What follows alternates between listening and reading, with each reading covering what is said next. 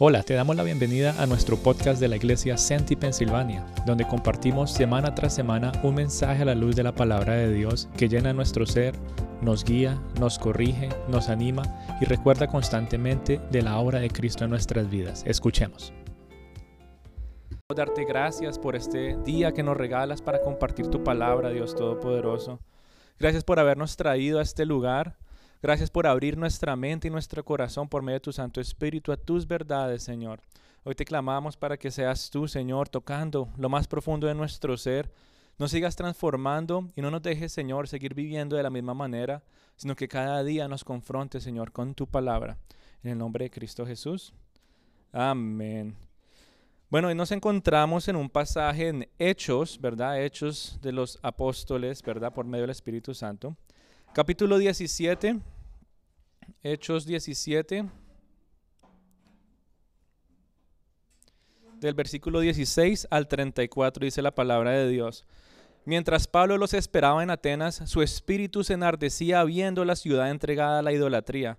Así que discutía en la sinagoga con los judíos y piadosos y en la plaza cada día con los que concurrían. Y algunos filósofos de los epicúreos y los estoicos disputaban con él y unos decían, ¿Qué querrá decir este palabrero? Y otros, parece que este predicador de nuevos dioses, porque les predicaba el Evangelio de Jesús y de la resurrección. Y tomándole, le trajeron al aerópago, diciendo, ¿podemos saber qué es esta nueva enseñanza de que hablas? Pues traer a nuestro, puedes traer a nuestros oídos cosas extrañas. Queremos pues saber qué quiere decir esto porque todos los atenienses y los extranjeros residentes allí en ninguna otra cosa se interesaban sino en decir o en oír algo nuevo.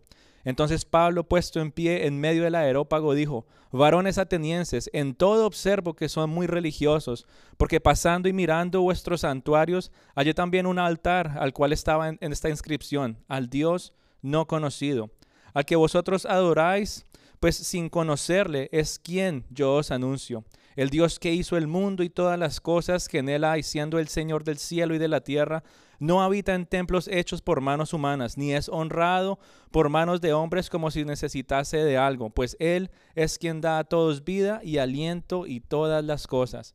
Y de una sangre ha hecho todo el linaje de los hombres para que habiten sobre la faz de la tierra, y les ha prefijado al orden de los tiempos y los límites de su habitación para que lo busquen, para que busquen a Dios y si en alguna manera así sea palpando puedan hallarle, aunque ciertamente no está lejos de cada uno de nosotros, porque en Él vivimos y no movemos y somos, como algunos de vuestros propios poetas también han dicho, porque linaje suyo somos.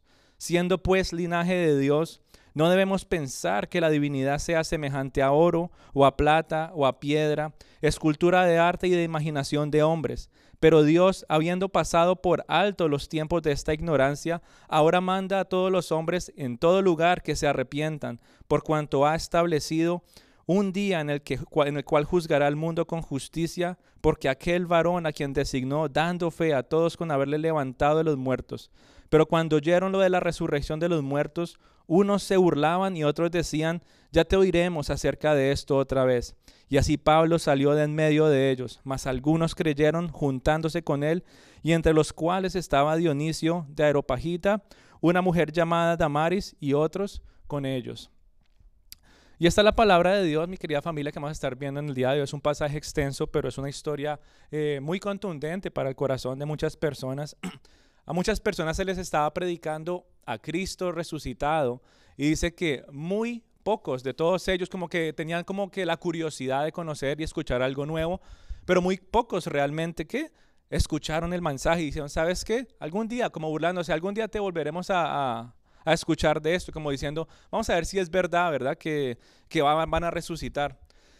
Y hoy mi querida familia, pues puedes estar pensando, ¿qué tiene que ver este pasaje con tu vida? ¿Qué tiene que ver este pasaje con lo que hemos hablado las últimas semanas, que era cómo prepararme, ¿verdad?, para este año.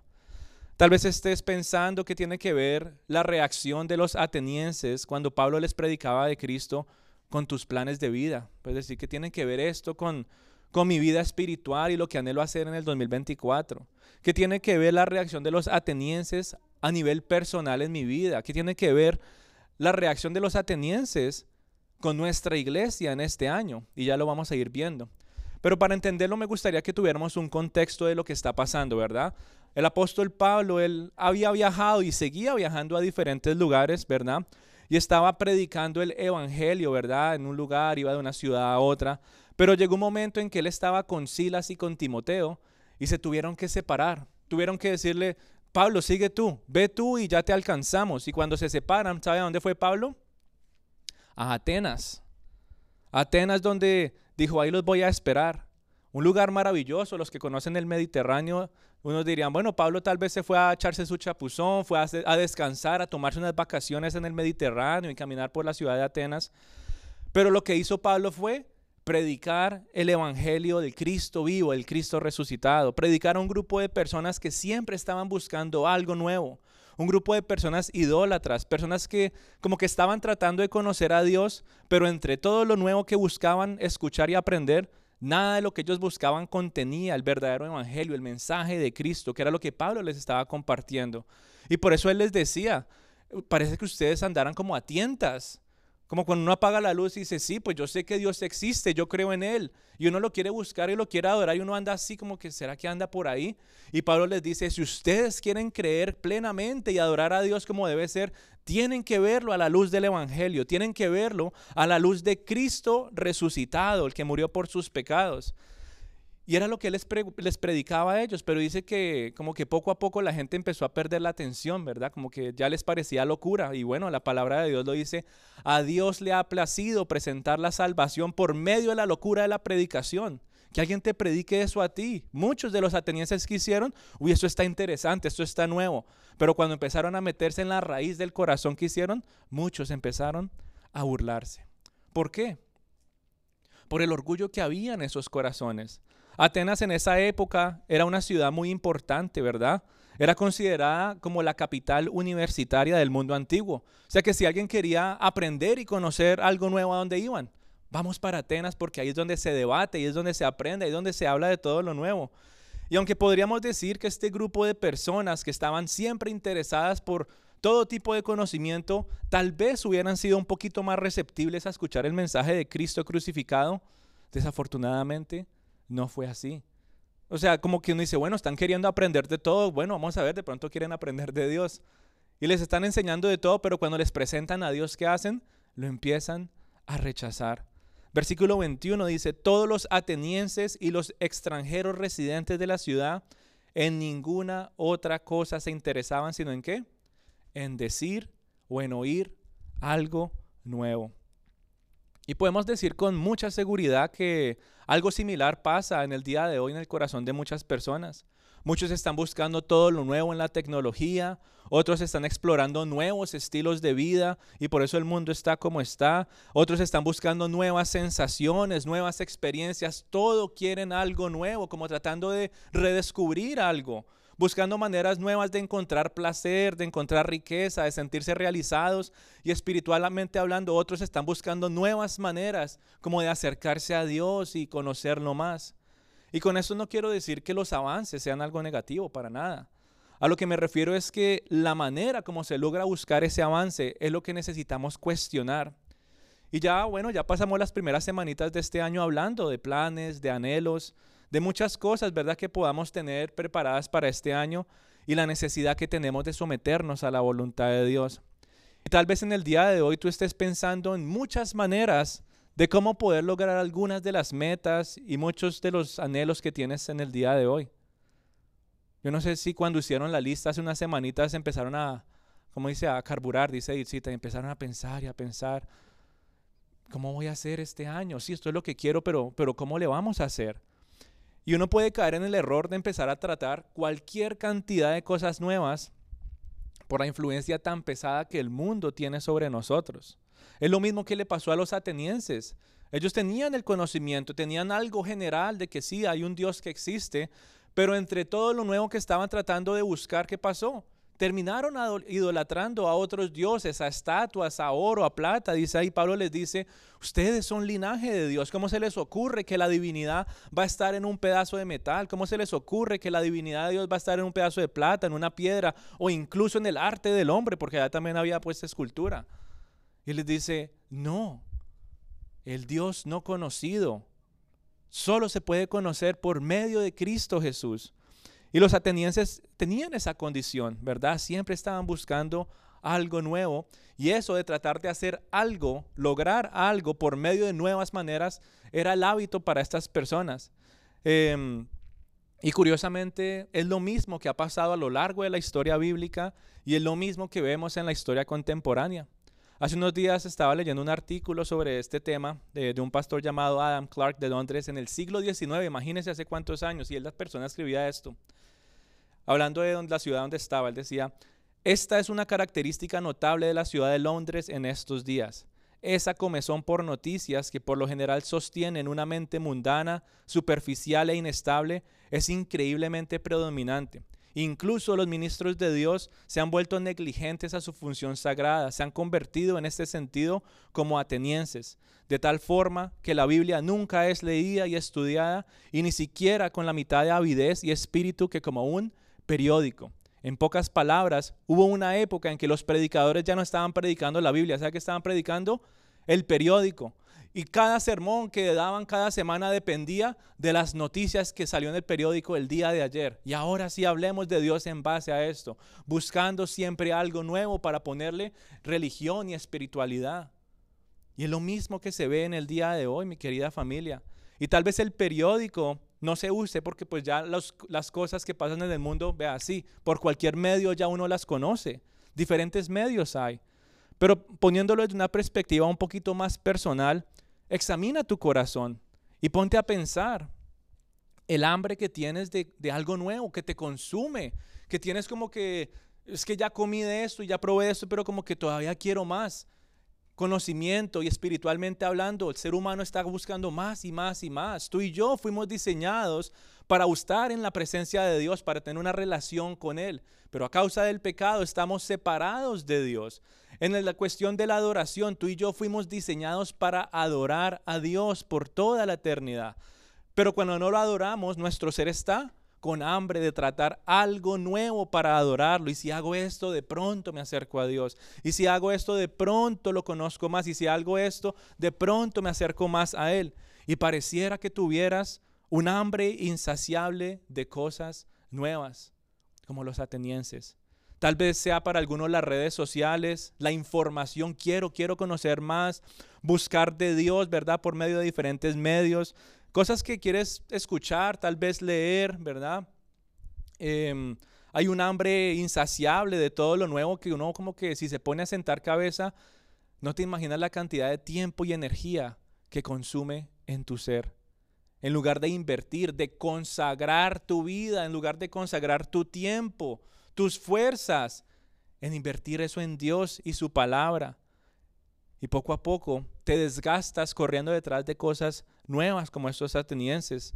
En lugar de invertir en algo eterno, estás invirtiendo en qué? En algo que no tiene un efecto profundo en tu ser y por eso hay como un vacío, como una necesidad en tu corazón. En esa época eran todos estos ídolos paganos y estatuas y dioses de mentiras que ellos tenían en el aerópago. En la cultura moderna son las noticias y las cosas que tú y yo vivimos día a día, pensando que eso es lo que nos mantiene educados y al día. Pero si tú y yo apreciáramos la palabra de Dios por lo que realmente es, vamos a entender que la Biblia está más actualizada que el periódico de mañana, aunque eso suene loco. Está más actualizada que cualquier noticia que tú puedas escuchar o videos en las redes sociales que puedas encontrar. Todo, absolutamente todo lo que tú y yo necesitamos está en la persona de Cristo y lo descubrimos por medio de la palabra de Dios. Y por eso Pablo les predicaba de eso a los atenienses, era lo que él quería que ellos entendieran. Ustedes, atenienses, varones atenienses, si quieren sigan haciendo todo lo que están haciendo, pero nada de eso nuevo los va a acercar al verdadero Dios. Nada de lo que están haciendo los va a acercar a la salvación. Nada de lo que están haciendo los va a llevar a entender que solo en Cristo está la luz para poder ver experimentar y sentir a Dios de una manera palpable, ya no más a tienta, sino de una manera cara a cara. Y hasta el día de hoy muchas personas viven de la misma manera, tratando cosas nuevas. Y citando, bueno, al Salomón en Eclesiastés 1.9, él dice, no hay nada nuevo debajo del sol. No hay nada nuevo. Es la misma maldad, son los mismos pecados, es el mismo orgullo y en el lado espiritual son las mismas maneras para acercarse a Dios. Dios no se ha inventado ninguna otra manera para que podamos acercarnos a Él. Él no se ha inventado ninguna otra manera de que podamos adorarlo y vivir como para Él. Imagínese pasar 10 años, ¿verdad? Metido en algo y aprender y decir, ay, ahora sí. Y después Dios dice, no, qué pena, mira, ya lo cambié, ahora toca adorar de esta manera. No, ahora me tienes que buscar de esta manera. Y uno dice, pero, pero, ¿por qué? ¿Qué pasó? Muchas veces tratamos a Dios como con ese espíritu ateniense que era como la universidad de esa época y se aprendió todo y dice, uy, estoy listo. Y pasan los años, los que han tenido la oportunidad de desarrollar una carrera universitaria y pasan años y años y años estudiando y consiguen su trabajo y dejan de estudiar por tres o cuatro años y ¿qué pasa? Ay, toca ahora ir a aprender el nuevo diseño, nuevos estudios, las nuevas maneras. ¿Y qué pasa? ¿Qué pasa? Ellos andan perdidos. Deme un segundo que alguien de Zoom está sin sonido. Ya lo abrí acá. Siempre buscando algo nuevo debajo del sol cuando la Biblia nos dice, no hay nada nuevo debajo del sol. Solo hay una manera de acercarse a Dios. Solamente hay una manera de adorar a Dios. Solamente hay una manera a la vida eterna. Y Pablo era lo que estaba tratando de predicarle a estas personas, pero dice que la gran mayoría que hizo, se empezaron a burlar. Se empezaron a burlar del Evangelio. Se empezaron a burlar de lo que era la esencia desde el principio de los tiempos. Y en el día de hoy muchas personas se burlan del Evangelio. Les parece locura, lo rechazan y dicen, no, yo mejor voy a buscar de otra manera a ver si de pronto, ¿verdad? Y la vida del verdadero cristiano no debería ser así. La vida del verdadero Hijo de Dios no debería estar buscando a qué más arraigarse. La iglesia de Cristo no debería estar haciendo cosas nuevas para sentirse cerca de Dios. En el día de hoy la iglesia parece que en muchos lugares se ha vuelto un lugar de entretenimiento. Aquí ven, aquí, bueno, lo que quieras hacer en el mundo, hazlo, pero aquí en la iglesia para ser un poquito más espiritual y han cambiado la predicación y han cambiado lo que es un estilo de consagración y adoración para volverlo una cosa de reunión en reunión en reunión. Ay, bueno, hoy vamos todos, pero como iglesia entonces vamos a ir al cine. Ay, vamos como iglesia, pero vamos a hacer tal cosa. Y uno dice, bueno, pues como es iglesia debe estar bien. Pero deberían ser momentos para adorar a Dios. Deberían ser momentos que apartamos como iglesia para encontrarnos y conocerlo más a Él. No hay nada nuevo que nos podamos inventar. Uno puede decir y, decir con ese espíritu ateniense, vamos a planear cosas nuevas ministerialmente hablando para fortalecer los lazos de unidad, para compartir o lo que sea. Ay, vamos a decir que hagamos más comida más frecuentemente. Y uno diría, bueno, de pronto sí viene la gente o lo que sea, pero ¿sabe qué es lo que trae a la gente a este lugar? La presencia de Dios, la palabra del Señor, el verdadero banquete. Haya o no haya comida, haya o no haya gente, los que van llegando vienen a descubrir nuevamente las verdades pasadas, no a buscar nada nuevo, porque aquí no se predica absolutamente nada que no esté dentro de la palabra de Dios. Cristo, mi querida familia, es lo que se predica. Cristo es para quien vivimos aquí en la tierra. Cristo es para quien nuestra iglesia vive para servir. Es al único al cual tú y yo debemos aferrarnos. Aferrarnos a su palabra que nunca cambia. ¿Qué esperanza es esa? Que tú agarres tu Biblia y sepas que lo que está ahí nunca va a cambiar, es inconmovible y no tiene ningún error. A pesar de todo lo que cambia en este mundo, ¿sí o no? ¿Cuántas cosas están cambiando socialmente? Políticamente, económicamente, y todo cambia, todo se desestabiliza, pero la palabra de Dios sigue siendo la misma. Dios sigue siendo el mismo, no es un Dios nuevo. La palabra de Dios no es una palabra nueva. Cristo nuestro Salvador es el mismo Salvador, no es un Jesús nuevo. Y como iglesia, mi querida familia, es algo que tenemos que apreciar y vivir. Como iglesia a nivel nacional, estos días estuvimos pues como les dije en el campamento de pastores, y recordábamos el propósito que tenemos, no solamente como iglesia, sino como hijos de Dios, pero el propósito de nuestra iglesia para este año, según Isaías 43, 7, es que adoremos a Dios. Dice el pasaje, traigan, esto es Dios hablando, dice, traigan a todo el que me conoce y me reconoce como su Dios, porque todos los he creado para mi gloria y fui yo quien los formé. Hay otro pasaje que dice, tráiganlos, traigan a los que me reconocen como Dios para que me adoren y me canten alabanzas.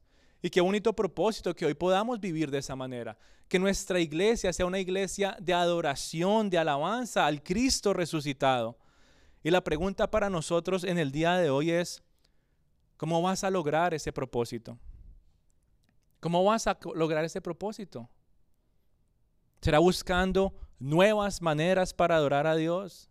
¿Será buscando un ritmo diferente cada semana para que motive a las personas a, venir más temprano, a aplaudir siquiera cada ocho días? ¿Cómo vamos a cumplir ese propósito? ¿Será que vamos a caer en el error de aquellos atenienses interesados en decir o tal vez oír algo nuevo para adorar a Dios? La respuesta está, mi querida familia, en mantenernos firmes en la palabra de Dios que nos revela el carácter santo, puro y perfecto de nuestro Creador en toda su gloria. Es lo que nos guía, ¿verdad?, a entender su poder. Es lo que nos lleva a rendirnos cada día más a Él. Pero si no tenemos la palabra de Dios, no estamos realmente aprendiendo y entendiendo lo que es la entrega total al Señor. Y lo mismo aplica a nuestros planes personales. ¿Cuántas cosas nuevas quieres lograr este año? Yo te hago la pregunta otra vez.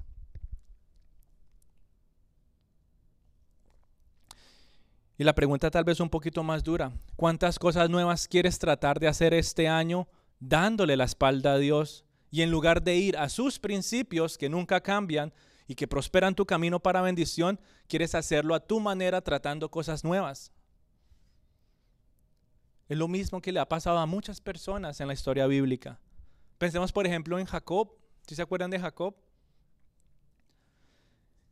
Y dice que mm, él se enamoró de Rebeca, ¿verdad?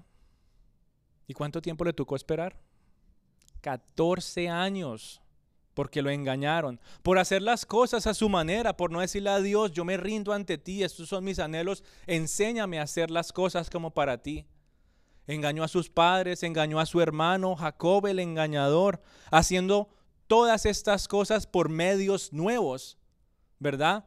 Él no, es que yo soy inteligente y es que yo me puedo aprovechar de los demás y es que yo soy sagaz y yo hago todas estas cosas nuevas en lugar de aferrarme al propósito y la palabra de Dios, en lugar de someterse a la voluntad de Dios. Hasta que él reconoció Llegó un momento en que ya sus fuerzas no daban más, las cosas nuevas que quería tratar ya no daban más y él empezó a ser más sensible a la palabra de Dios. Él empezó a ser más sensible a la presencia de Dios a tal punto que Dios le dijo, Jacob, tienes que salir de este lugar porque en pocas palabras se están aprovechando de ti. Tienes que salir, vete tranquilo porque yo estaré contigo. Y Jacob se va y por primera vez le obedece a Dios sin cuestionarlo. Y arranca Jacob, ¿verdad? Con toda su familia, con toda su descendencia, con todos sus animales. Pero otra vez vuelve ese viejo Jacob a mover sus pensamientos. Uy, pero me voy a encontrar con mi hermano Esaú y yo le robé la primogenitura y me burlé de él, le robé la bendición. Yo creo que cuando me vea me va a matar. ¿Y sabe qué hace Jacob? empieza a mandar grupitos. Venga, vayan ustedes 10, 20 y lleve estas vaquitas y lleve estas cabras. dígale, por ahí viene mi hermano, dígale que, que ya casi alcanza, pero que aquí le trae un regalo. ¿Qué estaba haciendo él? Comprando a su hermano.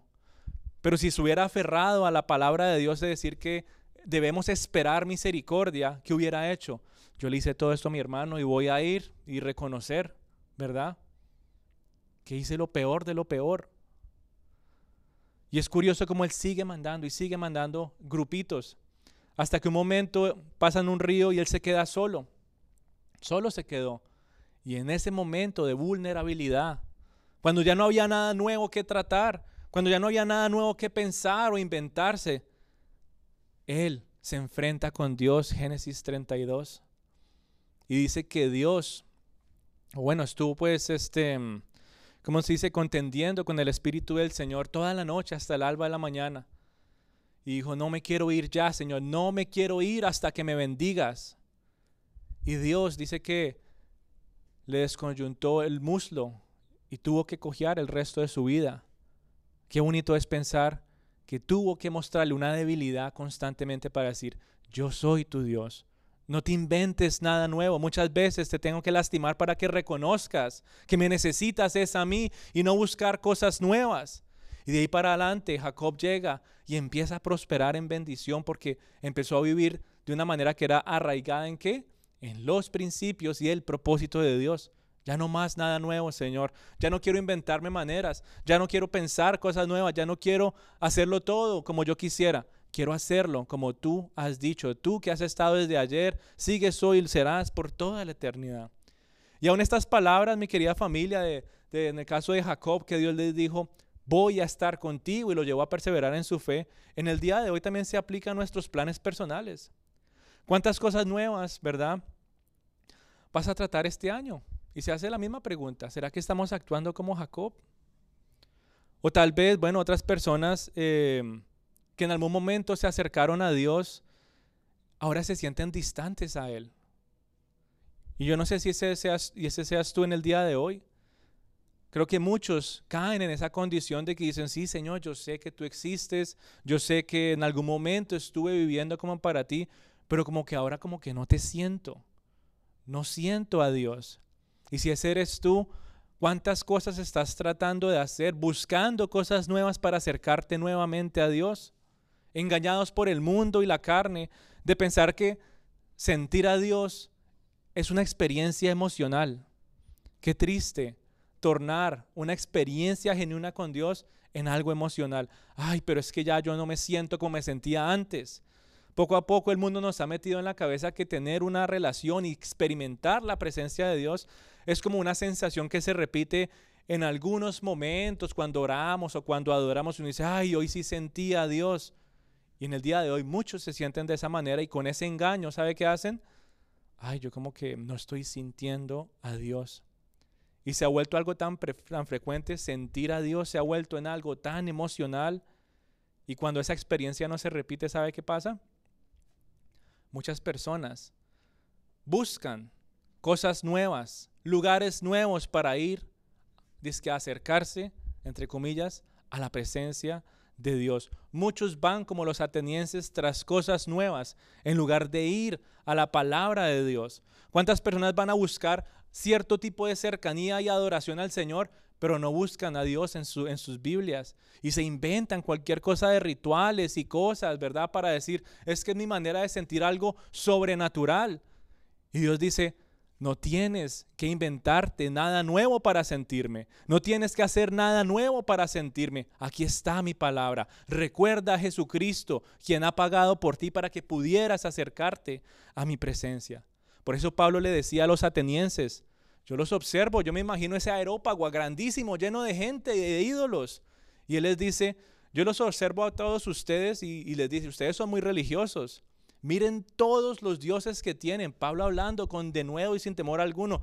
Ya en un lugar en, Tesalónica, yo lo habían buscado apedrear por hacer lo mismo. Y él va a un anaerópago más grande y les dice exactamente lo mismo. Ustedes son muy religiosos. Miren todos estos ídolos y cosas que tienen.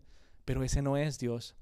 Engañados y cegados están tratando de encontrar una relación con Dios. Esta gente estaba tratando de todo. Y es la misma condición del ser humano. Es la misma condición cuando tú te separas de Dios, cuando te alejas de la palabra del Señor y ahora como que estás buscando de todo para volverte a acercar a Él.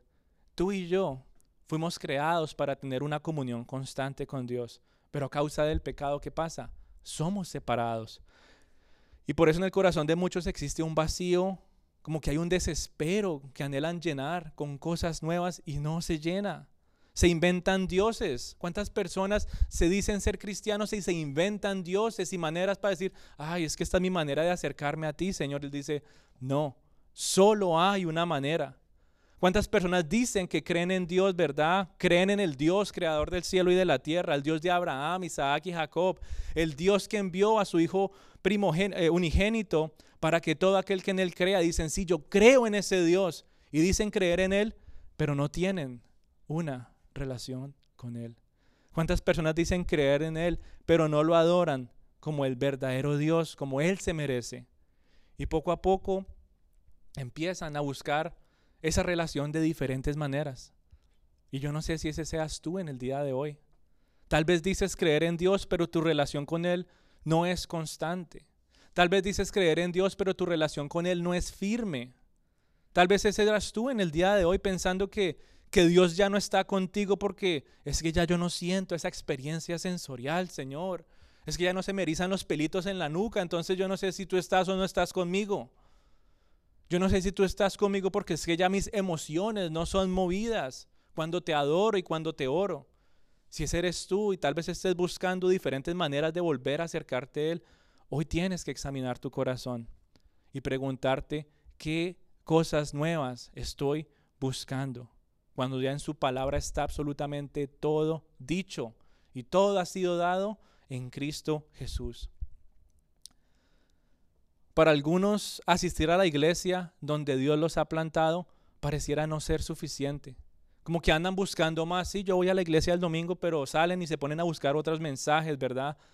En el mundo que a propósito es un mar, ¿verdad? De redes sociales llenas de cualquier tipo de enseñanza que en la mayoría de los casos se oponen a la sana doctrina.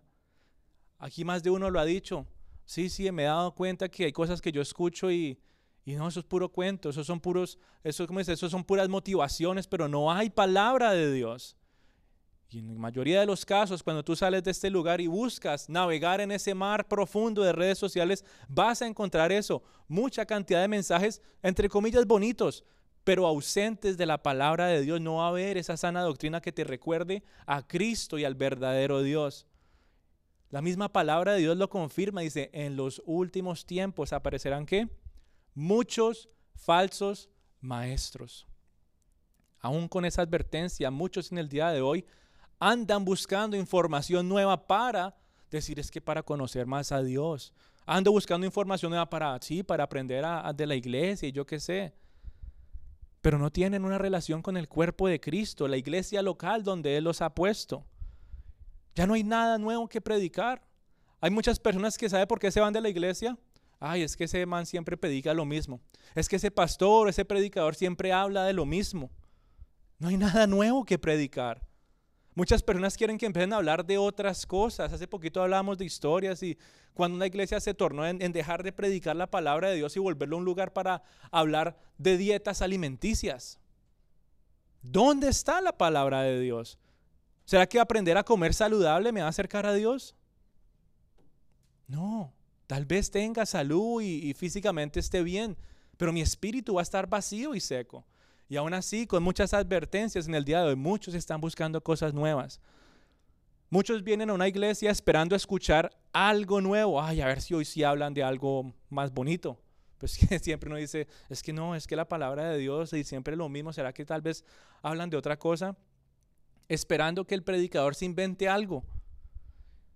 Y si ese eres tú en el día de hoy estás esperando algo nuevo, no lo esperes, porque detrás de este púlpito no se puede predicar nada ni a nadie más, solamente al Cristo resucitado, al Cristo de la gloria, aquel Cristo que vino a este mundo y que murió por tus pecados, que pagó por nuestras condenas, que nos redimió y limpió nuestras ropas y ahora nos hace blancos como la nieve. No hay a, a nadie más a quien proclamar en este lugar. Si quieres escuchar algo entre comillas nuevo, más bien digamos, si quieres escuchar entre comillas algo más profundo que te cautive cada vez más tu corazón, más bien ora para que la persona que está parada detrás de este púlpito pueda profundizar más en la palabra de Dios. Y cuando se presente el domingo a proclamar la palabra a todas las personas tenga algo que decir. Ora para que esa persona tenga fuerzas y pueda estudiar y llenarse cada vez más de la palabra del Señor para que cuando se levante y se pare aquí la otra semana tenga algo nuevo que decirles a ustedes, pero que sea dentro del marco de la palabra del Señor. No que venga a inventar cosas. Y tristemente es lo que se ve en muchos lugares en el día de hoy. Y con eso no estoy diciendo que es que aquí somos, uy, somos los únicos que tenemos toda la verdad, para nada. Lo que estoy diciendo es que hay que tener cuidado con lo que, lo que escuchamos. Yo no estoy diciendo que todo lo que se encuentra en las redes sea malo. Hay muchas cosas muy, pero muy buenas. Hay personas aún más capacitadas que nosotros que viven como para Dios y hay cosas que existen allá afuera que son necesarias para adquirir cierto tipo de sabiduría y encontrar, ¿verdad?, cosas provechosas para nuestro espíritu. Pero aún con todas estas cosas buenas, eso no va a ser suficiente para llevarte a desarrollar esos lazos de comunión con Dios como lo hace la iglesia local. En pocas palabras, podríamos decir que esta iglesia donde Dios te ha puesto es una extensión del amor de Dios, como una extensión de su mano. Es la manera en que tú puedes sentir a Dios por medio del amor de las personas que se encuentran en este lugar. Dios usa a la iglesia local como una herramienta para ayudarte a experimentar a Dios. Así que cuando tú te sientas como que es que ya no siento a Dios, ¿qué has dejado? Hasta que estás buscando cosas nuevas, has cambiado tus prioridades, dices que sí, sigues conociendo de Dios y buscando acercarte a Él, aprendiendo de Él, pero no hay esa comunión directa con su persona. Y aunque no parezca nada sobrenatural, mi querida familia, sigue congregándote. Sigue congregándote. Por algo la Biblia lo repite una y otra vez. Si se acuerdan que lo estudiamos el viernes precisamente, e incluso lo hemos repetido en los otros pasajes, no dejen de congregarse como que muchos tienen por costumbre. Lo dice Hechos.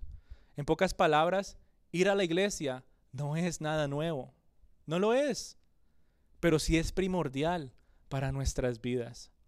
Muchas personas dicen que quieren conocer a Dios, que quieren sentirlo nuevamente y en lugar de ir a la iglesia, ¿qué hacen? Ay, vamos a tratar algo nuevo. Y Dios dice, no hay otra manera. No hay otra manera, no hay nada nuevo que agregarle aquí. No hay test que cruzar y ponerle más puntos a las es porque ya está todo escrito e inspirado por la, el Espíritu Santo para el cumplimiento de nuestro propósito, que es adorar a Dios y sentir su presencia. Él no quiere que no lo sintamos. Imagínense que, que ni me sientan. Eso no es un Dios. Dios es un Dios personal que también anhela que le sintamos, que le escuchamos. Pero tenemos que hacernos esa reflexión. ¿Será, Señor, que estoy buscando cosas nuevas para acercarme a ti y no encuentro resultado? ¿Será que estoy como esos atenienses adorando otras cosas, idolatrando? Si muchos piensan que la idolatría solamente es a, los, las, ¿cómo se dice? A las imágenes. Muchos piensan que la idolatría solo a las estatuas, en el caso del aerópago cuando estaban en, en Atenas. Pero en el día de hoy, ¿cuántas personas están adorando otras cosas? Su trabajo, su propia familia, su corazón. No, es que yo, yo, yo y yo. Y poco a poco van poniendo a Dios a un lado. Yo voy a tratar cosas nuevas. Mi familia va a hacer cosas nuevas. Mi trabajo me va a llevar a hacer cosas nuevas. Y es que si trabajo duro y recibo toda esta ganancia, ahora sí puedo ir a Dios y es que adorarle y darle las gracias. Y Dios dice, no, yo soy el que necesita darte esa bendición. No te robes mi gloria. Dios es un Dios celoso. Y si Él te ha llamado para adorarle, como dice Isaías 43, 7, si Él te ha llamado, Él es un Dios celoso y va a empezar a quitar una a una todas las cosas que te separan de Él. Es tu trabajo, lo primero que te va a quitar. Es tu familia, es lo primero que te va a quitar. ¿Qué le pasó a Jacob? ¿Qué le ha pasado a muchos en la presencia del Señor que anhelan consagrarse como para Él? Dices que me amas. Dices que me amas. ¿Cuánto cuesta seguir a Cristo? Y dejarás a padre y madre, hermano y hermana, y da una lista larga de las cosas que uno más quisiera decir, pero es que Señor, y no dice que es que lo rechace, dice, ámame más que a ellos, ámame tanto que pareciera que los aborrecieras. No es que uno los aborrezca, pero que es una exageración, tienes que amarme de esa manera. No tienes que inventarte nada nuevo. Ven, ven a mi presencia, dice el Señor, y poco a poco nos va trayendo. Pero entonces por eso es importante que podamos meditar en esas palabras, mi querida familia. Tal vez hay otro grupo de personas que se encuentren aún más alejados de Dios. Tal vez unos dicen, sí, bueno, yo he conocido al Señor y esto y lo otro, y se han distanciado. Pero hay otras personas, en el caso de los atenienses, que no conocían del Dios verdadero, completamente alejados de Él, y estaban buscando también qué? Una experiencia sensorial diferente. Estaban buscando algo sobrenatural y poco a poco empezaron a desviarse hacia otros lugares menos hacia el único y verdadero Dios. Por eso Pablo tenía que hacerle la cuñita ahí. Él les dice, el Dios que hizo al mundo y todas las cosas que hay en él, siendo Señor de la tierra, no habita en templos hechos por manos humanas. diciéndoles, no son estas figuritas que ustedes ven, no son estas imágenes que ustedes tienen, es un Dios que no habita de esa manera. Hay personas que realmente no conocen de Dios, piensan que conocen de Dios, pero están completamente alejados y desconectados y se inventan muchas cosas para tratar de experimentar algo que es sobrenatural. Y estas personas de Atenas, dice el versículo 22, dice que tenían que imágenes, tenían esculturas, tenían cosas de oro, de plata, de piedra, dice escultura de arte y de imaginación de hombres. O sea, tenían todo lo que uno ve, que papelitos, que fotos, que lo que se ve en el día de hoy. Y cuando uno se pone a estudiar la cultura de esa época ateniense, el ocultismo y la adoración a las deidades que estaban buscando, ¿sabe dónde se encontraban? En cada puerta. Uno iba a cada esquina y ya había un Dios nuevo y una adoración nueva y una estatua diferente y una carta y una foto y todos estaban con su gran idolatría. En cada esquina había algo. Y eso mismo lo viven muchos en el día de hoy como si tuvieran un aerópago dentro de su corazón, llenos de deidades, cosas nuevas, ¿verdad? Que no son aprobadas ante la palabra de Dios con una excusa y la excusa es, es para tratar de sentir la presencia de Dios. Bien lo decía Pablo, andan a tientas, andan a tientas. Voy a tratar esto, eso no me sirvió. Abriendo puertas que no son buenas para ti. Y muchas personas siguen ampliando su aerópago espiritual. Este Dios no me sirvió, pero tengámoslo ahí por si las moscas. Vamos a poner este otro a ver si de pronto este me da el milagrito. No, tampoco. Pero tengámoslo ahí por si de pronto más adelante. Y poco a poco tienen un aerópago más grande que los atenienses. Y cuando alguien viene a proclamarles del Evangelio de Cristo Jesús, que es la luz y la verdad, ¿sabe qué van a hacer? Se van a burlar como aquellos atenienses se burlaron de Pablo. No dejes, si ese eres tú en el día de hoy, que eso te aleje más de Dios. No lo uses como una excusa para sentir la presencia del Señor. Hay una manera, hay un camino. Yo soy la verdad y la vida. Yo soy el buen pastor. Yo soy el camino, dice Jesús. Solamente es por medio de Él.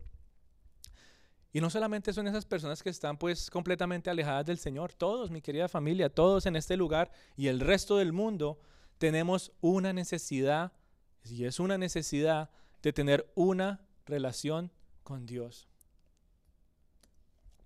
Aún aquellas personas que ya han recibido a Cristo en su corazón, seamos sinceros y podemos levantar la mano y, y decir, ¿Cuántas veces yo sé, yo estoy convencido que voy para el cielo, yo estoy convencido que he recibido a Cristo en mi corazón, pero si somos honestos, ¿quién puede levantar la mano y decir, en algunos momentos me siento como que, como que yo no siento a Dios?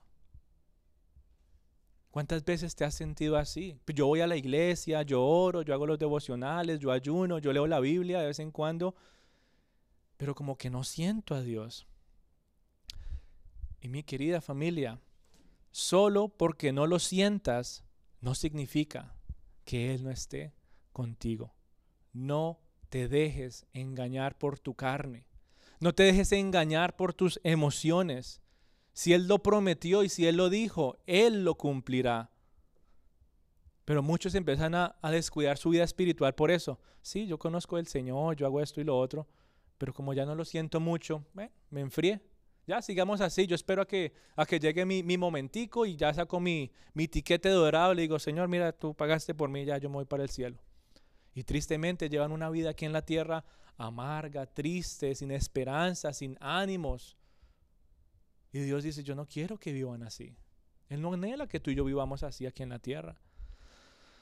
Nuestro ser, mi querida familia, en muchos casos, así digamos que recibimos a Cristo en nuestro corazón, nuestro, nuestro cuerpo pecaminoso no es sensible a la presencia de Dios. ¿Cuánto nos cuesta adorar al Señor? Es la carne. El espíritu quiere, pero la carne no, Pablo dice, y es una batalla constante. El espíritu quiere estar allá a primera hora para adorar al Señor. ¿Y sabe qué dice la carne? Ay, es que el cansancio. Ay, es que me acosté tarde anoche. Ay, es que tengo hambre. Y es bonito ir escuchando a cada uno de ustedes de vez en cuando. Hoy no desayunamos porque queríamos llegar a tiempo. Ayer me acosté tardísimo, pero aquí estoy porque quiero adorar a Dios. Es ahí cuando se empiezan a ver pasos, ¿verdad? Que no me estoy inventando nada nuevo. Dios dijo que viniera a adorarle. Así sea un sacrificio que tenga que hacer, lo hago como para ti, Señor. Y ahí cuando no niega la carne es cuando el espíritu realmente siente la presencia de Dios. Pero en la mayoría de los casos, nuestro cuerpo no es sensible a la presencia de Dios, porque nuestro cuerpo es un cuerpo de pecado. Nuestro cuerpo no es sensible a la voz de Dios, no es sensible a sus detalles de amor. ¿Cuántas veces Dios hace algo y uno dice, ah, ni siquiera uno se da cuenta y sigue con su día? Pero cuando tú eres más sensible a la presencia de Dios por medio de su palabra, tus ojos van a ser abiertos, tu cuerpo va a ser más sensible a esos detalles de amor. Escuchar estos testimonios, qué bonito. No, estoy un tiempo tan maravilloso con mis hijos. Pero si yo estuviera insensible a Dios, ¿a quién le hubiera dado las gracias? No, yo, el tiempo, la planeación que hicimos. Pero cuando dice, fuiste tú, Dios, que nos ha acercado.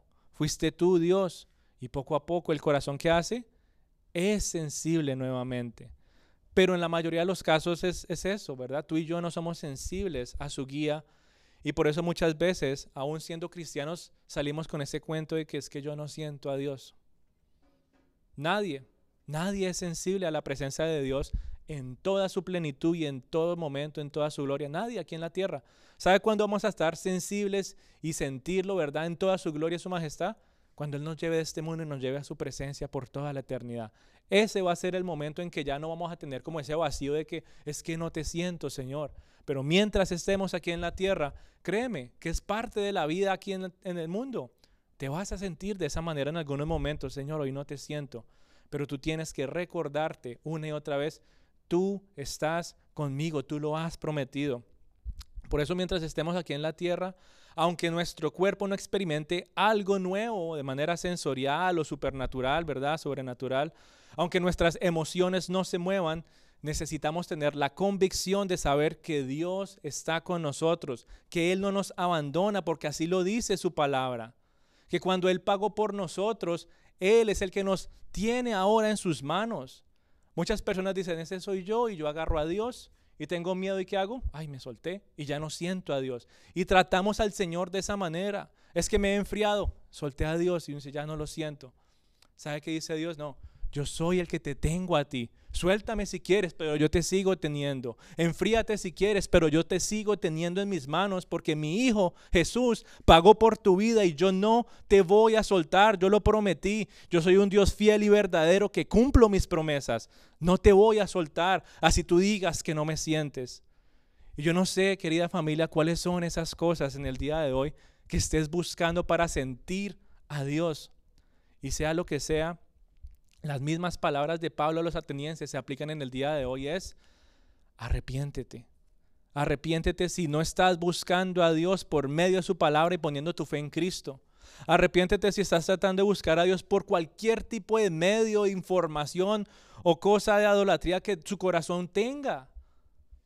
Él a la verdad está cerca y quiere que vivas con Él. He aquí, yo estoy en la puerta y toco.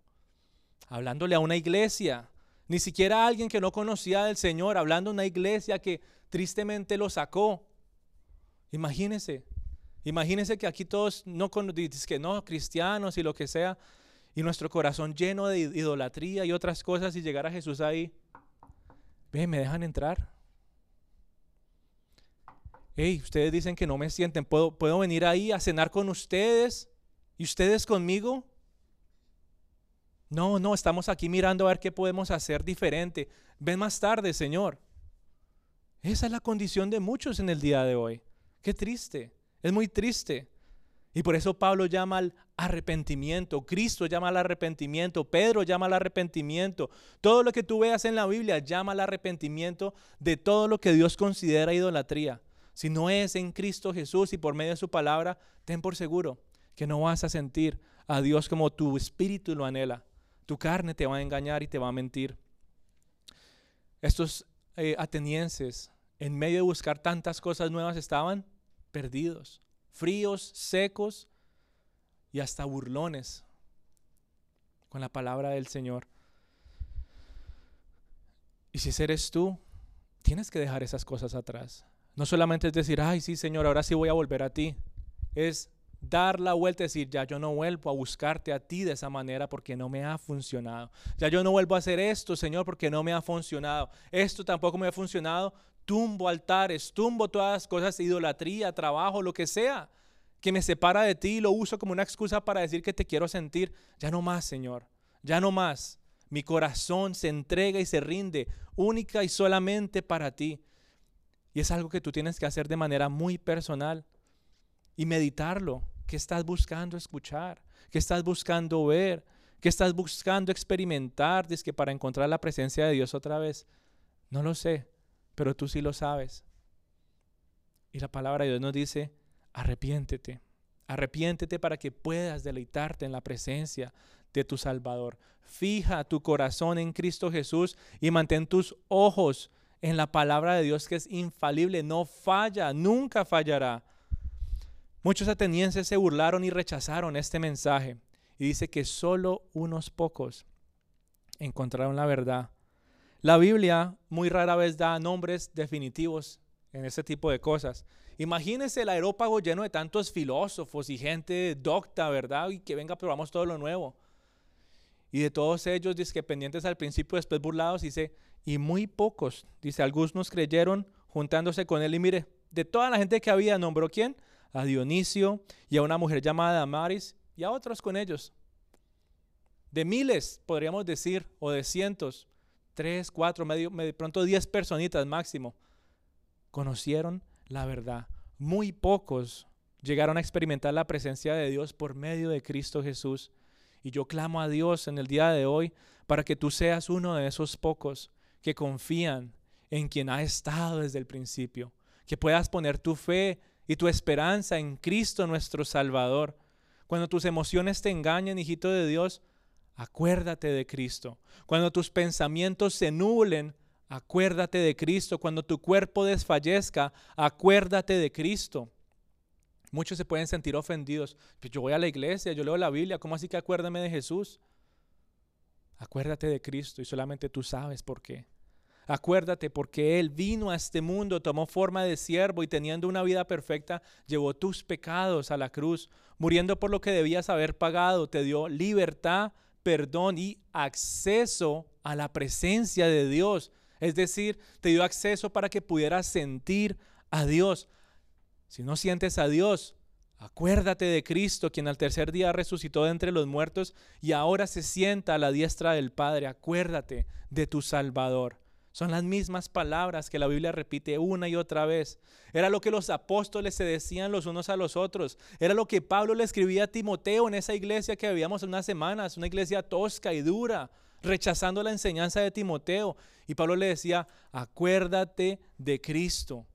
Tal vez tú no sientas mi la presencia de Dios, Timoteo. Tal vez tú no sientas la presencia de Dios porque esa iglesia está fría. No te quieren ¿Sabe qué estaban haciendo con él? Vaya para Timoteo, váyase, váyase rápido. No querían escuchar la verdad. No querían volver a su primer amor. Iglesia de Éfeso, tosca y dura fue. Y aún así Pablo le dijo, Timoteo, yo sé que tú no sientes la presencia de Dios porque ese amor de las personas no se ve manifestado hacia ti, pero está bien. Dios sigue contigo. No, no, no los mires a ellos, mira a Jesús. Mira a Cristo, acuérdate de Cristo. Por eso se lo decía Pablo a Timoteo. No le dijo, ve, abrázalos a ellos y dile, mira, es que se supone que debemos vivir en amor y en armonía, venga, acépteme, por favor. Mire, si quiere les predico la Biblia un poquito más suave. ¿Se imagina Pablo diciéndole eso a Timoteo? Mire, de pronto no leas ese pasaje, de pronto no les hables tan durito. A ver si de pronto sientes un abracito. Ay, gracias, hermano Timoteo, por esta palabra. Ahora sí me siento amado. No, Pablo le dijo, si se acuerdan lo que le dijo? Aférrate al púlpito y predica la palabra de Dios. Y después, ¿qué le dice? Está bien si no sientes a Dios por medio de las personas a las cuales le estás predicando. Acuérdate de Cristo. Yo no sé si tú vienes a este lugar y muchas veces sientes un frío emocional con las personas.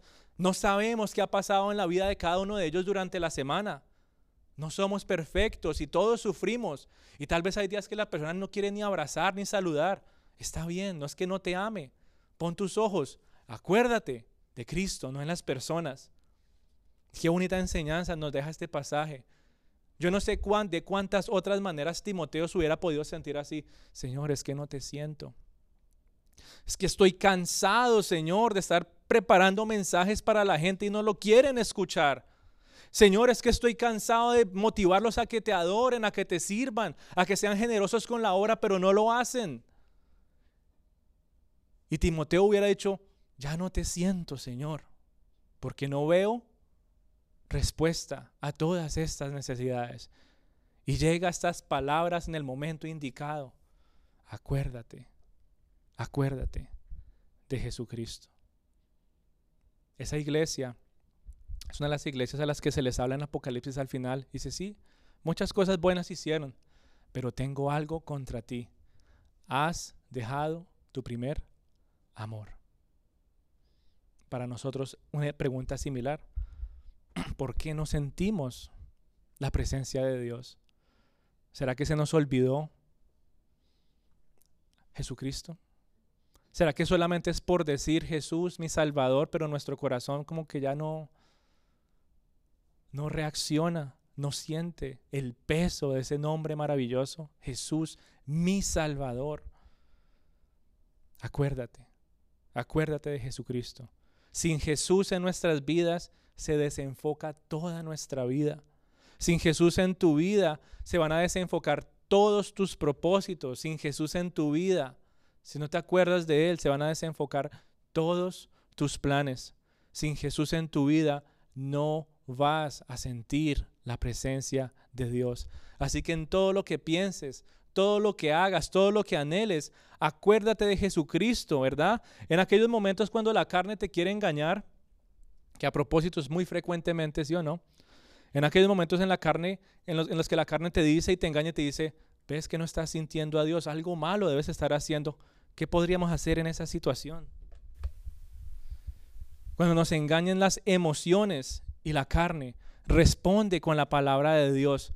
Si tal vez mi carne no lo siente, tal vez mis emociones estén neutras, pero estoy seguro de algo, que ni la muerte, ni la vida, ni los ángeles, ni principados, ni potestades, ni presentes, ni lo porvenir, ni lo alto, ni lo profundo, ni ninguna cosa creada nos podrá separar.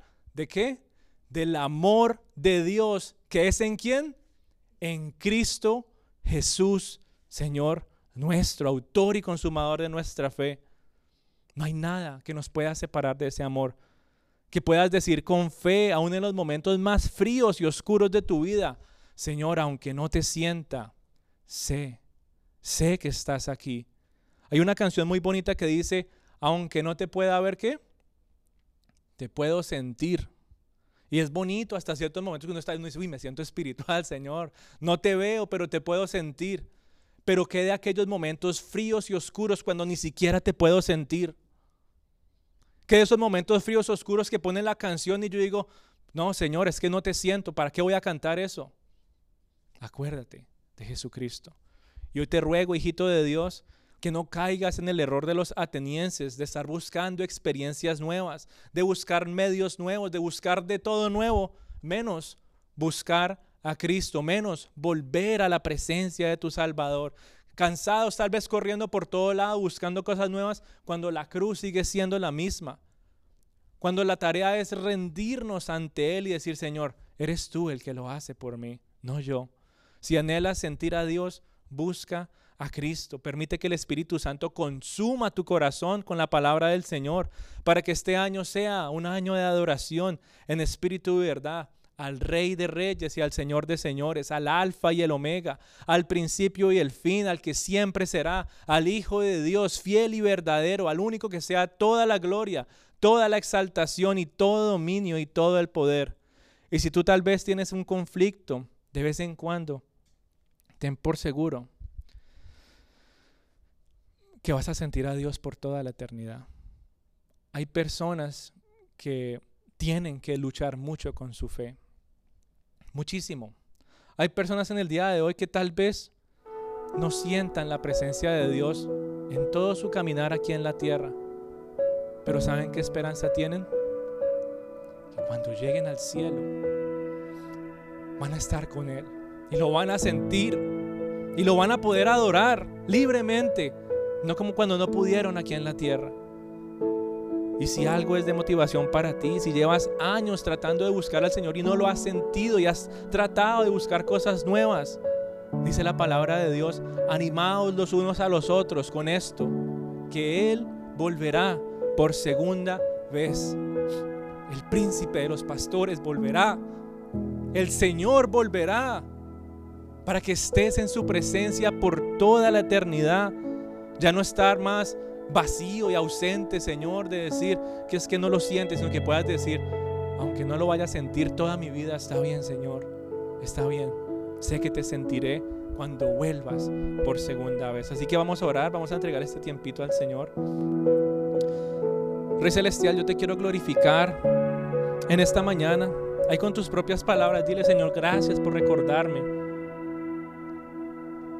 que no hay nada nuevo que inventarme, no hay nada nuevo que buscar. Dile si tal vez me he refugiado en otros lugares y en otras cosas, Señor, yo quiero pedirte perdón. Si tal vez mi adoración se ha tornado en algo pasajero. Si tal vez, Señor, he dejado de buscarte como lo hacía antes porque mis emociones están frías y secas si me he dejado engañar por la carne y me siento tal vez en vergüenza y en pecado por lo que he hecho, cuando realmente, Señor, es porque me he olvidado de la obra de Cristo en la cruz, dile, Señor, ya yo no quiero tratar cosas nuevas, ya no me importa, Señor, la música que yo llegue a escuchar los domingos en la iglesia, yo quiero es venir a adorarte. Ya quiero dejar a un lado, desear buscar maneras para que mis emociones sean movidas y pueda, Señor, abrir mi boca con libertad. Que cuando me pregunten, Señor, que por qué te alabo, tenga algo para decir, Señor. Que cuando me pregunten, Dios Todopoderoso, por qué te busco, tenga algo para decir. En lugar de abrir un corazón seco, sin emociones, pueda decir, Señor, yo te alabo, porque tu palabra, Señor, es la que me ha llevado a conocerte cada día más. Es tu palabra, Señor, la que me ha llevado a aprender más de ti, a conocer y disfrutar más de tu presencia. Es tu palabra, Dios Todopoderoso, la que cautiva mi corazón. Es la que me motiva, Señor, a vivir cada vez más para ti. Sin ella no conocería la hermosura de tu gloria. Sin tu palabra no conocería el poder de tus obras y el alimento y misericordia que me das día tras día. Sin tu palabra no conocería de tu sabiduría, de tu poder y tu destreza para favorecerme. No conocería de tu misericordia para sustentar al afligido, pero aquí estoy, Señor, ante tu presencia. Dile, Señor, gracias, gracias por recibirme en este lugar y en este momento. Gracias, Señor, porque sé, Dios Todopoderoso, que aunque tal vez hoy no te sienta, quiero tomar una decisión. Y si eres tú en esta mañana, dile Señor, ya no quiero más ir a correr como aquellos atenienses a cosas nuevas. Hoy quiero correr desesperadamente a la cruz de Cristo. Quiero correr desesperadamente a tu presencia. Quiero correr desesperadamente a aquel que entregó todo por mí, aquel que murió y que resucitó. Aquel de quien su rostro fluyó sangre con esa corona de espinos. Aquel quien permitió que sus manos y sus pies fueran perforados. Aquel del Calvario fluyó. Quien fue al Calvario por amor.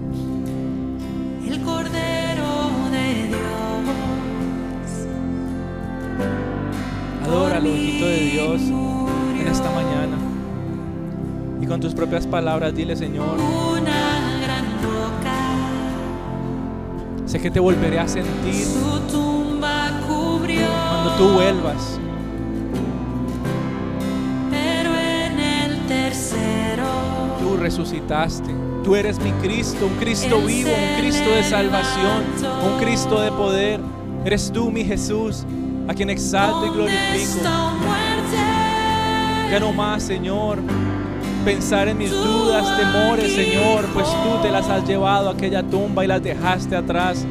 Mi Salvador. Gracias te doy, Cristo Jesús. Me resucitó. Señor, quiero darte toda la gloria solamente a ti. Jesús prometió Pues tú, Señor, dijiste que ibas a volver